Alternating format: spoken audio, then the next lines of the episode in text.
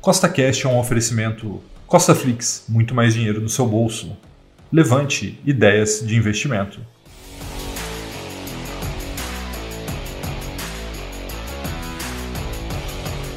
Seja bem-vindo a mais um podcast que tem por único objetivo colocar mais dinheiro no seu bolso. E no podcast de hoje eu vou responder a pergunta que eu mais recebo no meu Instagram, que é S Costa Rafael. Se você não me segue, me segue lá, que é como se proteger da inflação.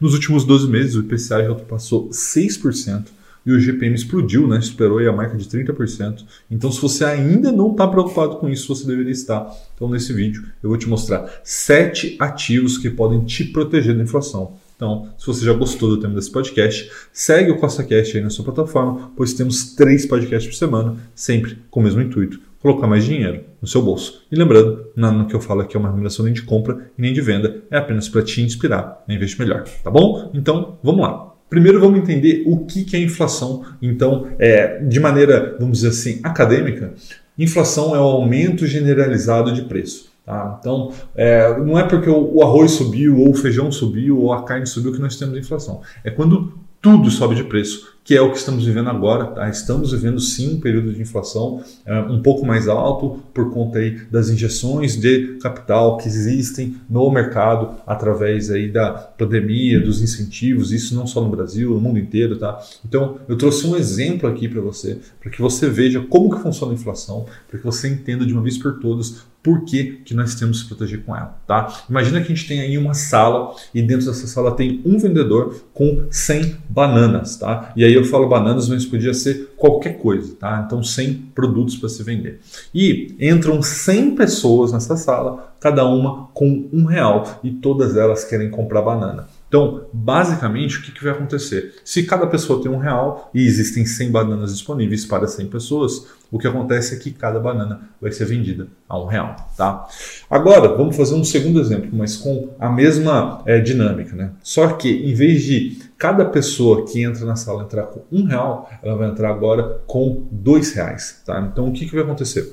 Vão entrar, tem um vendedor com 100 bananas, e 100 pessoas vão entrar nessa sala, só que não mais com um real, agora com dois reais. Todas elas com o intuito de comprar banana. E o que, que vai acontecer? As bananas, as 100 bananas serão vendidas por dois reais cada uma. Então veja que é exatamente isso que acontece com o país que fica imprimindo moeda, que fica injetando dinheiro no mercado. Isso cria inflação, né? E aí a gente tem exemplos aí mais latentes sobre isso, como por exemplo Venezuela e Argentina que imprimiram muito dinheiro e desvalorizaram suas moedas, né? Porque a moeda é um produto como outro qualquer. Então, quanto mais abundante ele é, menor seu valor. Quanto menos abundante ele é, maior o seu valor. Então, o excesso de dinheiro em circulação no mercado faz com que as pessoas, as empresas, o país perca poder de compra. Tá? E é como no caso das bananas. Aí você perdeu o poder de compra, você precisa de mais dinheiro para comprar os mesmos produtos. Então, é, eu imagino que agora você tenha entendido, tá? Então, todo mundo precisa se proteger da inflação, tá? E é por isso que eu trouxe esse vídeo com sete ativos que vai te ajudar nisso, tá? O primeiro ativo é um muito conhecido, principalmente pela geração anterior minha, minha os que nasceram na década de 60, na década de 70, que são os imóveis, né? Durante aí o final da década de 70, a década de 80, o Brasil sofreu muito com inflação e quem ganhou dinheiro, quem protegeu o patrimônio, quem teve um ganho, né, uma valorização do seu patrimônio ao longo desse período, muito provavelmente investiu em imóveis. Por quê? Porque imóveis é uma proteção natural contra a inflação. Né? Então, se você compra um imóvel, seja ele qual for, pode ser um terreno, uma fazenda, uma casa, um apartamento, não interessa. Tá? É, se a inflação disparar, como nesse momento está subindo e ter até uma hiperinflação como tivemos no passado, os imóveis vão acompanhar essa valorização. Tá? Então, os imóveis são sim uma proteção contra a inflação. O segundo ativo é o título do Tesouro Direto chamado IPCA+. Tá? O que, que é isso? É um título que te paga um juros real pré-contratado. Então vamos lá, o que é um juros real? É a inflação do período mais um juros maior do que a inflação. Então, por exemplo, no momento que eu gravo esse vídeo, os juros de longo prazo para o Brasil aí, nesse título IPCA+, está IPCA mais 4,3% em média. Tá? Então o que isso quer dizer? Se a inflação daqui 10 anos, vamos supor, porque são títulos de longo prazo, bater 10%, esse título vai te pagar 14,3%, porque é a inflação, no caso 10%, mais 4,3% de juros real. E a mesma coisa vale para 20%, 30%, 200%. Então, se a inflação, se o Brasil realmente for por esse caminho bater 200% de inflação no ano, esse título vai te pagar 204,3% ao ano. Tá? Então, esse título IPCA+, que tem lá no Tesouro Direto, também é uma proteção contra a inflação. O terceiro ativo são os fundos imobiliários, tá? Por quê? Porque nós temos dois tipos de fundos imobiliários, os fundos de tijolo e os fundos de papel. O fundo de tijolo, obviamente, é fácil de entender, porque um fundo de tijolo nada mais é do que uma fração de um imóvel. Né? Então, como a gente já falou aqui, imóvel é uma proteção natural contra a inflação, fundo de tijolo também é. E existem os fundos imobiliários de papel, que o que é um fundo imobiliário de papel? Né? Ali existe uma série de dívidas atreladas a imóveis, né? que existem imóveis como garantia, mas as dívidas elas podem ser pós-fixadas pela inflação ou elas podem ser pré-fixadas. Então não adianta eu ter ali um monte de título pré-fixado em 8%, a inflação bater 10, 12, 15 e aí os fundos imobiliários de papel não irão te proteger. Então como que eu vou saber, Rafael, se o meu fundo imobiliário de papel que eu invisto hoje me protege ou não da inflação? Você vai lá no relatório gerencial do seu fundo e veja quais títulos ele está investindo, né? o que tem lá dentro. Mas hoje a ampla maioria tem títulos atrelados à inflação, tá bom?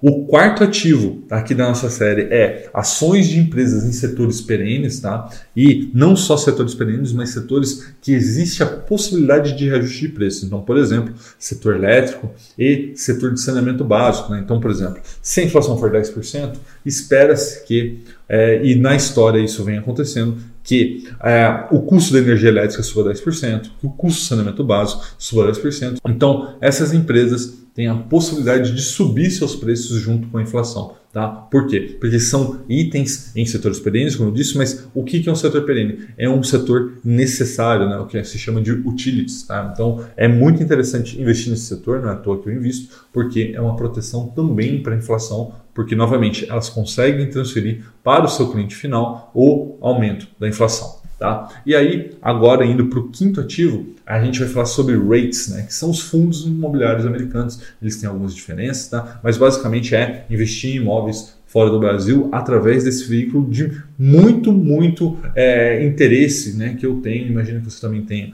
porque são é, uma ferramenta muito interessante de você se expor não só ao mercado global de imóveis, mas também de receber renda passiva em dólar, tá bom? A sexta classe de ativo que eu vou trazer aqui para vocês são ativos internacionais, ou seja, são ativos que são aí cotados em dólar, ou inclusive têm as suas receitas em dólar. Então, por exemplo, né, eu já falei bastante aqui no meu canal sobre o IVVB11, né, que é um ETF do SP500, mas você também pode investir diretamente no exterior e investir em grandes empresas, como por exemplo Apple, você pode investir em Facebook, você pode investir em Google, e nessas empresas que têm receitas em dólar atuam globalmente e elas não estão sujeitas à inflação brasileira. Tá? Então, investir em ações, investir em ETFs nos Estados Unidos também é uma forma de se proteger da inflação brasileira.